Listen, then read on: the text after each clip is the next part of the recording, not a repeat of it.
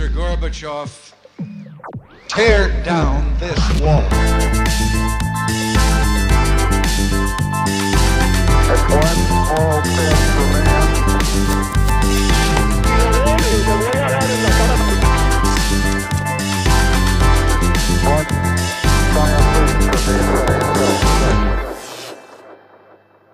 Hola, buenos días a todos y bienvenidos a un nuevo programa de Acaparchando. Hoy tenemos un invitado el cual nos va a hablar de un tema tan importante como la educación. Después de dos años en los que normalizamos que los niños no vayan al colegio, es esencial recuperar la educación en Colombia. Diego Escayón, nuestro invitado hoy, es profesor de Derecho en la Universidad de los Andes y candidato a la Cámara por Bogotá. Buenos días, Diego, ¿cómo está? Muchas gracias por venir.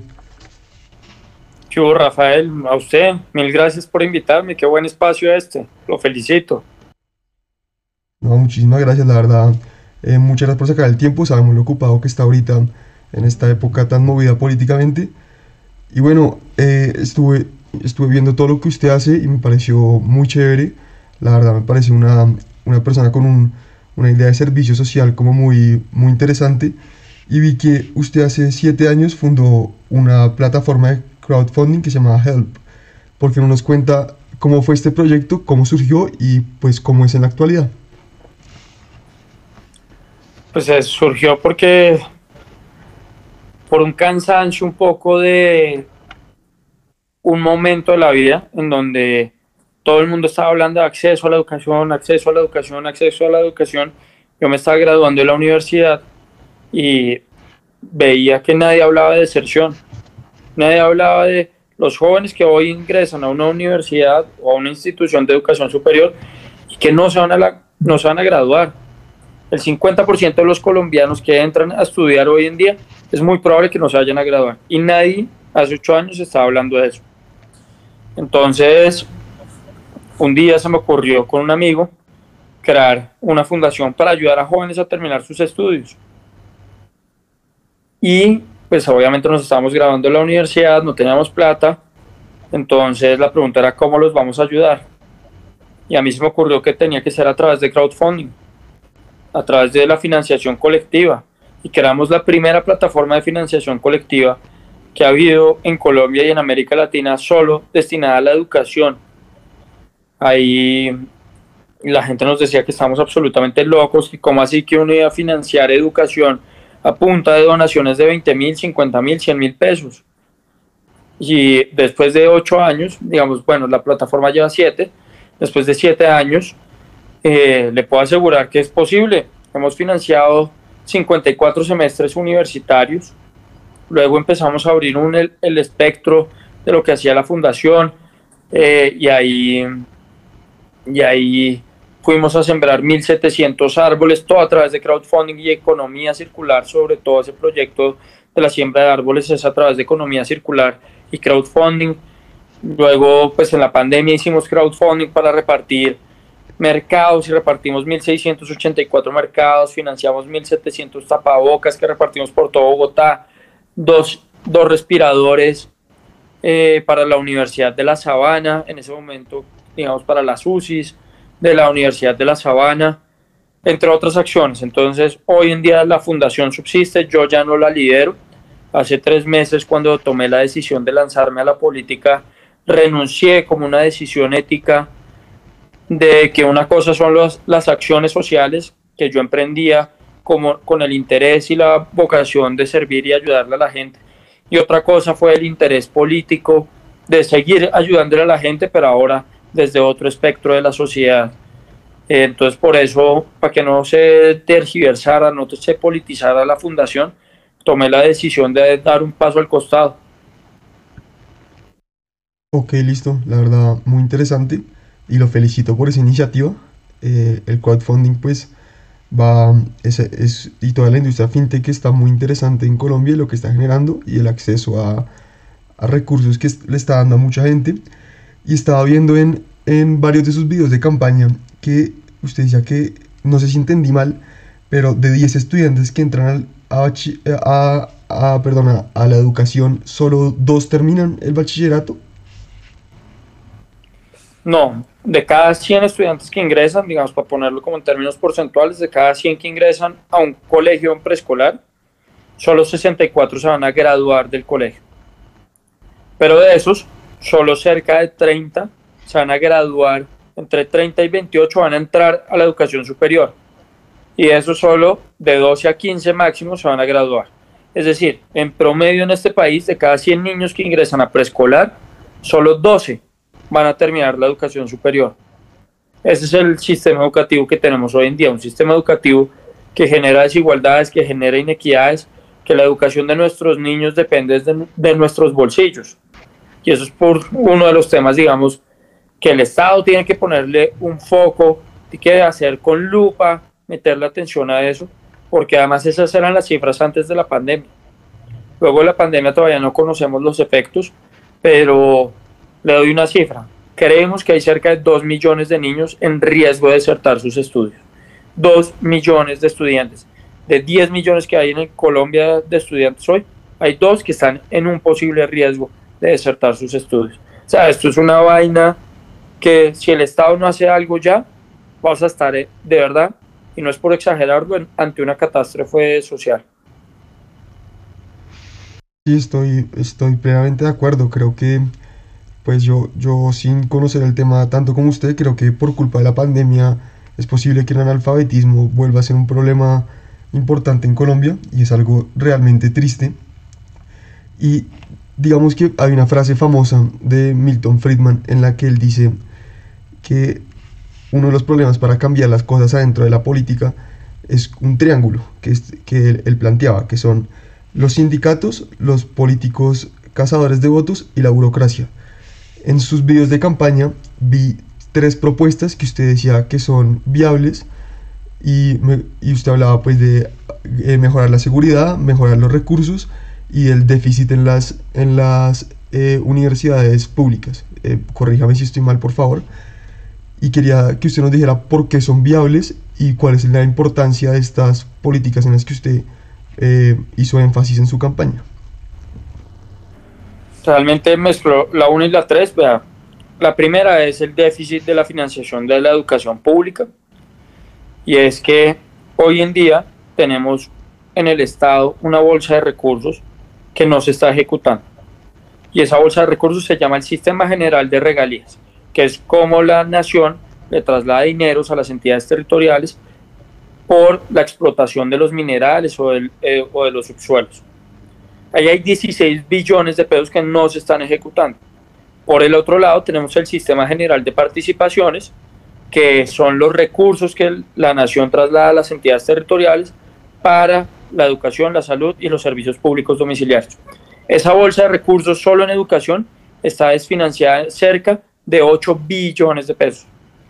¿Por cuál es la viabilidad de la propuesta? Y es trasladar de un bolsillo al otro.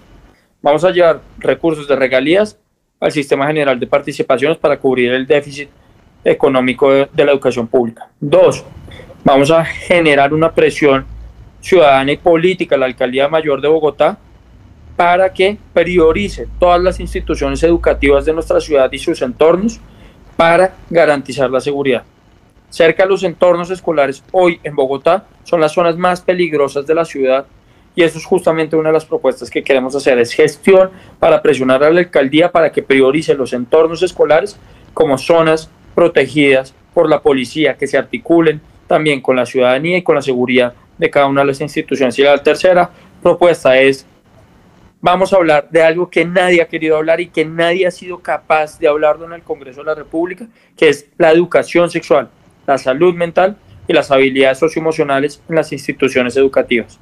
No ha habido hasta la fecha un solo congresista, uno, que haya tocado estas temáticas.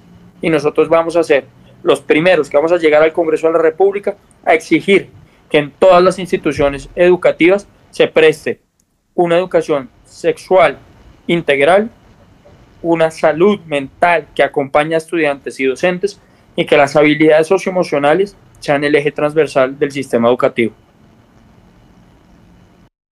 Ok, em, listo, clarísimo. Y digamos que lo felicito porque en mi experiencia en, pues, en campañas políticas que me ha tocado ver pues dos como votante y tres como, como ya digamos que eh, viéndolas como maduramente desde afuera, pocas veces vi un candidato a la Cámara pues eh, proponer cosas viables y que pueda ejecutar en sus años de, de, pues, de gobierno, así que lo felicito por, por esa transparencia. Y me gustaría que usted me, le, le contara a la gente cómo es eso de que el presupuesto en los colegios públicos es de 100 pesos por estudiante. Menos de 100 pesos por estudiante. Ese presupuesto es el, digamos, en términos de calidad de la educación. Hay otro presupuesto en términos de, de funcionamiento, que ese sí es muy superior. Y es lo que nosotros hemos insistido. Fíjese que en los últimos 40 años Colombia se ha dedicado muchísimo a hablar de cómo aumentar la cobertura en la educación. Eso significa cómo abrir cupos, cupos, cupos, cupos, estudiantes en los salones. El problema es que dejó de lado la calidad de la educación y todas las pruebas estandarizadas dan muestra de eso. Y cuando nosotros hablamos que no hay ni 100 pesos por estudiante para invertir en la calidad de la educación, es porque de 49 billones de pesos que tiene el presupuesto general de la nación para educación, solo 624 mil millones de pesos se destinan a la calidad. Es decir, hay 10 millones de estudiantes y solo tenemos 624 mil millones de pesos para incidir en mejoras a la calidad educativa. Por eso es que no son ni 100 pesos por estudiante lo que se invierte en el mejoramiento del servicio educativo que están recibiendo hoy en día cada uno de los niños y niñas de nuestro país. Por esa razón nosotros dijimos que toca refinanciar la educación pública, toca trasladarle mayores recursos, pero no a través de más impuestos, sino vamos a hacer una lucha, como les comentaba ahora, de mover la plata de un bolsillo que no se está ejecutando a la plata al bolsillo que sí la necesita. Esa es la propuesta principal. Ok, y eh, por ejemplo, en, para, en la opinión pública se ve un gran rechazo al sindicato de profesores, a FECODE, y usted habla de que usted tiene mucha experiencia negociando con sindicatos. Digamos, ¿cuál es su visión en, de la función que ha cumplido FECODE para que la educación eh, en Colombia esté en, en, estas condiciones? ¿Qué tan eh, preponderante ha sido su papel y es, está muy demonizada por la opinión pública? tiene razón la opinión pública o, cómo, o qué papel realmente ha jugado. Y qué haría usted para, pues, para negociar con ellos, porque usted hablaba de que, su, que tiene mucha experiencia negociando con, con sindicatos. Pues vale, cuento, yo en el año 2017 fue una de las personas que negocié con FECODE durante el año 2016 y 2017 en el Ministerio de Educación. Mi labor principal era mantener las relaciones de negociación con el sindicato. FECODE y el Ministerio de Educación y otras organizaciones sindicales. Eh, y en el año 2017 nos tocó negociar con ellos porque se presentaron un pliego de peticiones. Como no queríamos conceder en lo que ellos buscaban, duraron en un paro que duró 37 días. 37 días es el, el paro del sector educativo más largo de la historia. Y solo lo logramos levantar el día que sacamos una directiva que por fin nos hicieron caso en su momento, que yo la venía recomendando desde hace un tiempo, pero en ese momento el gobierno todavía no la consideraba conveniente y era dejar de pagarle el salario a los profesores si estaban en paro. Uno. Y dos, el Ministerio de Hacienda hizo una concesión en términos salariales y con eso se logró resarcir ese paro. Pero donde yo hago mucho énfasis es que en FECODE le hemos entregado una labor que no debería tener, FECO es muy bueno haciendo labores sindicales, exigiendo mejores salarios, exigiendo mejores condiciones laborales. Pero con FECODE no deberíamos estar negociando la calidad de la educación, que es donde ha errado el gobierno nacional. Es que para hablar de la calidad de la educación sienta solo a FECODE, pero teníamos que sentar a las universidades, a los colegios, a los estudiantes, a los profesores a dialogar sobre la calidad de la educación y eso es lo que nosotros proponemos, hacer una gran conversación nacional sobre una reforma estructural al sistema educativo, que el asiento no sea con FECODE, sino que el asiento sea con todos los actores de la educación, incluyendo al sector privado, porque hoy en día tenemos que romper ese divorcio que hay entre el mercado y las universidades o los colegios. Entonces el sector privado también tiene que tener asiento de qué esperan ellos que nosotros respondamos en el sistema educativo. Y esa es la gran conversación nacional que hemos planteado. Perfecto, me, me parece una, una gran idea. Y digamos, hace poquito cuando hablábamos de, de Help, de su plataforma de crowdfunding, eh, usted hablaba que decidió meterse a la política y que, fue lo que lo impulsa a usted, alguien que, que es más de educación y, y, de unos temas como tan de, con tanta labor social, que lo hace meterse pues a, hacer campaña y a meterse más o menos en el barro y en un lío como es la política colombiana, que lo impulsó usted y, y en qué momento dijo lo tengo que hacer. Pues vea, lo que me impulsó fue el cansancio absoluto, la verdad, de que en el Congreso de la República, hoy 280 congresistas que tenemos, no haya uno solo que sea capaz de poner de primero a los estudiantes y a la educación. Dos años duraron los colegios y las universidades cerradas. Y como usted lo notaba ahora, yo fui una de las personas que lideró el regreso a la presencialidad en las clases. Éramos cerca de ocho personas las que hablábamos con claridad y estábamos haciendo acciones para buscar el regreso a la presencialidad. Nos tocó defender más de 30 tutelas de los sindicatos que buscaban bloquear la presencialidad. Presentamos cerca de 300 tutelas acompañando a las familias para abrir los colegios a nivel nacional. Hicimos campañas pedagógicas, presión ciudadana. Los medios de comunicación nos apoyaron. Dos portadas de portafolio, dos del espectador. Y en el Congreso de la República, ni pío. Nunca quisieron ni siquiera debatir este asunto. Por esa razón decidí hacer política porque nos cansamos de que usen a la educación como discurso, como cliché, pero que no sea una prioridad en la agenda del Congreso. Nosotros vamos a ser esa voz que siempre va a poner de primera a los estudiantes, que va a debatir los temas estructurales del sistema educativo para hacerlo competitivo y sobre todo que no nos, daba, no nos va a dar vergüenza hablar de los temas que se tienen que hablar y que hoy en día en el Congreso los tienen debajo del tapete. Eso es lo que nosotros le ofrecemos a la gente y por eso decidí meterme a la política, esto no estaba dentro de mis planes, pero decidí llegar a la política porque nos cansamos, de verdad me cansé de que el sector educación no tenga una representación. Como profesor universitario, eh, ¿cuál fue su, cómo vivió usted eh, todo lo de educación remota o virtual? Eh, ¿Y qué implicaciones ve usted tanto positivas como negativas en la calidad de la educación superior y en la educación también de niños más chiquitos.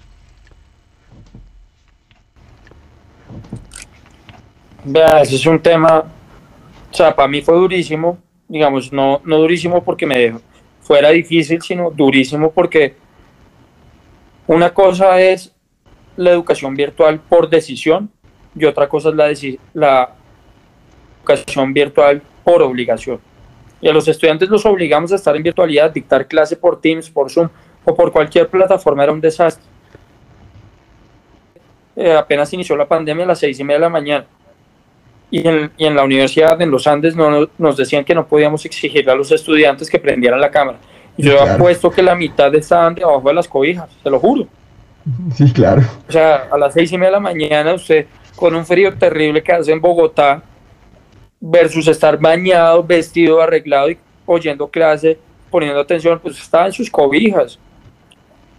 O sea, y eso que yo traté de ser innovador, hablamos con varios profesores, creamos un, pues yo creé un podcast para hacer más amigable el aprendizaje, eh, hicimos distintas actividades como mucho más pedagógicas y amigables para los estudiantes, obviamente, digamos, dictaba clase a través de ti, busca generar interacción con los estudiantes todo el tiempo para que no fuera una vaina absolutamente aburrida. Pero, y pregúntale a mis estudiantes, yo les decía, esta vaina es de lo peor que nos ha pasado. O sea, la gente de verdad estaba en otro mood, estaba en, otro, en otra conexión mental, en otro asunto.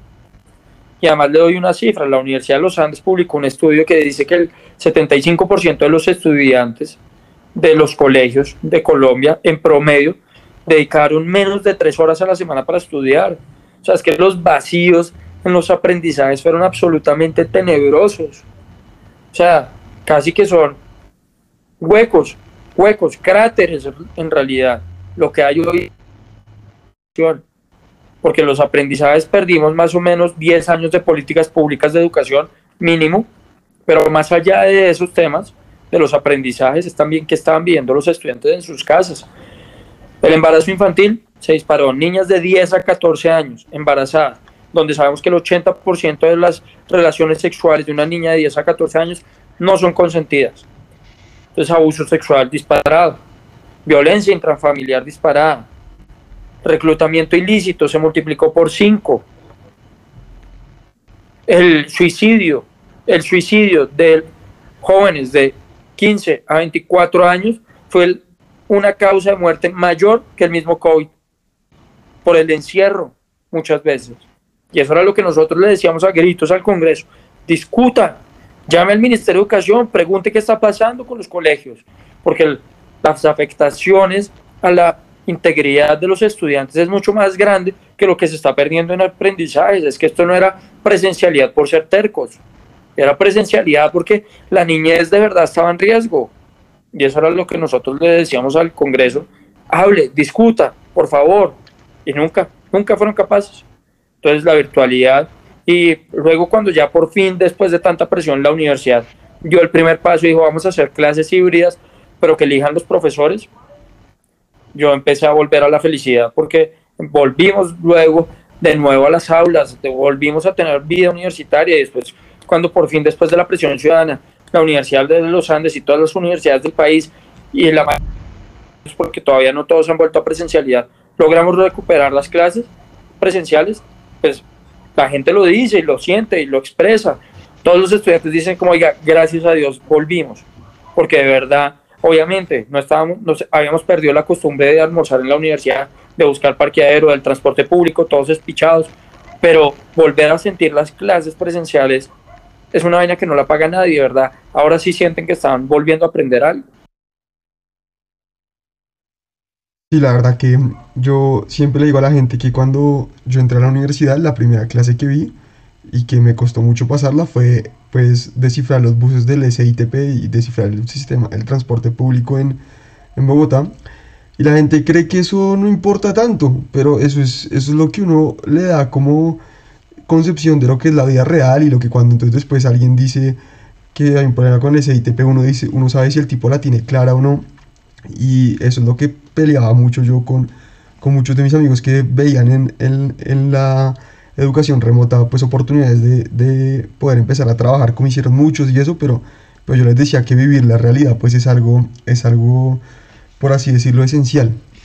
Eh, bueno, le cuento que ya, ya estamos aquí por, por cerrar, pero le, quiero hacer una, última pregunta antes de un cierre que tenemos nosotros, y es, hay una política que, de la que habla mucho, muchos economistas, que es la de los vouchers educativos. No sé si la ha visto, que es esa, esa política de que, el gobierno le da un, un, cheque, por así decirlo, a los papás y los papás deciden a, a, qué colegio meter el niño y así se fomenta la competencia y mejora la calidad. Digamos que yo creo que implementar esta política en Colombia es muy poco viable porque no pasaría por, por el Congreso, pero ¿cuál es su visión de, de esta política en términos de los beneficios y las y las cosas, y, y las cosas negativas que trae. Esa política ya ha sido piloteada en Colombia. En el año 2007-2008 hubo un piloto que se hizo acá en Bogotá, en Suba, y ese piloto lo, lo evaluó una persona que se llama Felipe Barrera, que es un gran investigador de la educación en Colombia. Y las conclusiones del piloto son dos. Uno, que el modelo es viable, pero dos, que no es sostenible. ¿Qué significa eso? que solo se puede aplicar a muy baja escala, porque es muy costoso. ¿Qué sucede?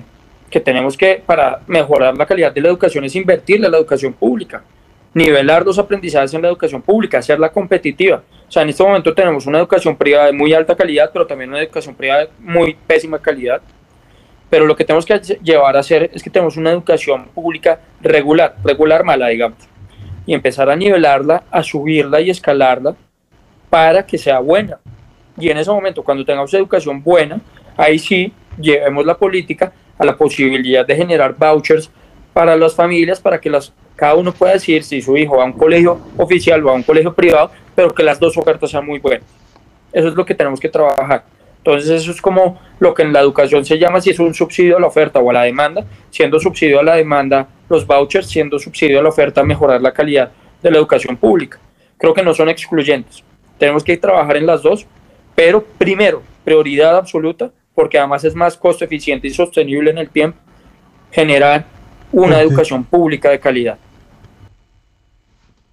Ok, y ya para cerrar, aquí en Acá Parchando tenemos eh, un, un cierre en donde nuestros invitados tienen que lanzar una predicción de lo que va a pasar con su, su tema y su, pues, su campo, por así decirlo, en cinco años. Usted tiene bastante complicada, ya que es un tema muy sensible, pero le va a pedir que lance una predicción de lo que va a pasar en Colombia con la educación de acá a cinco años. La idea es que usted vuelva y dependiendo qué tan acertada estuvo, pues aquí la defienda o cuente por qué no, por qué no ocurrió de aquí a- en- para que en cinco años tenga un incentivo para volver. Bueno, listo, y acá en cinco años estaré firme. Eh, mi predicción, ¿sabe cuál es? Que vamos a tener una reforma estructural del sistema. A lograr porque este domingo la gente nos va a apoyar para llegar al Congreso y de eso vamos a hacer esas voces que levanten justamente la educación. Y en cinco años hablaremos de la reforma que se dio en el año 2025 al sistema educativo. Listo, Diego. Eh, muchísimas gracias. La verdad que aprecio mucho que saque el tiempo.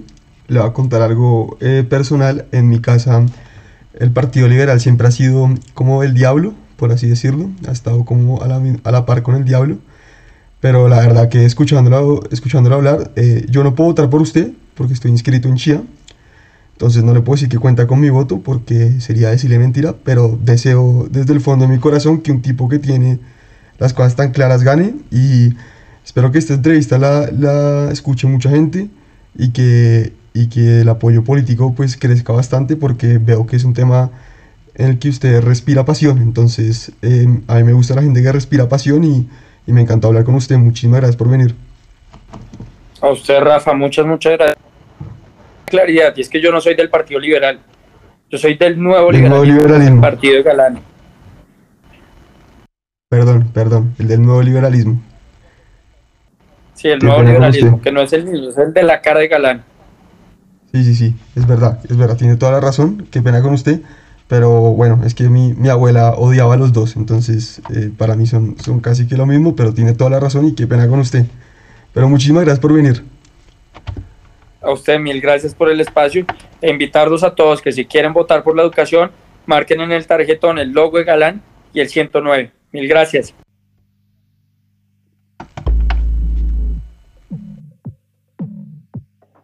Mr. Gorbachev, tear down this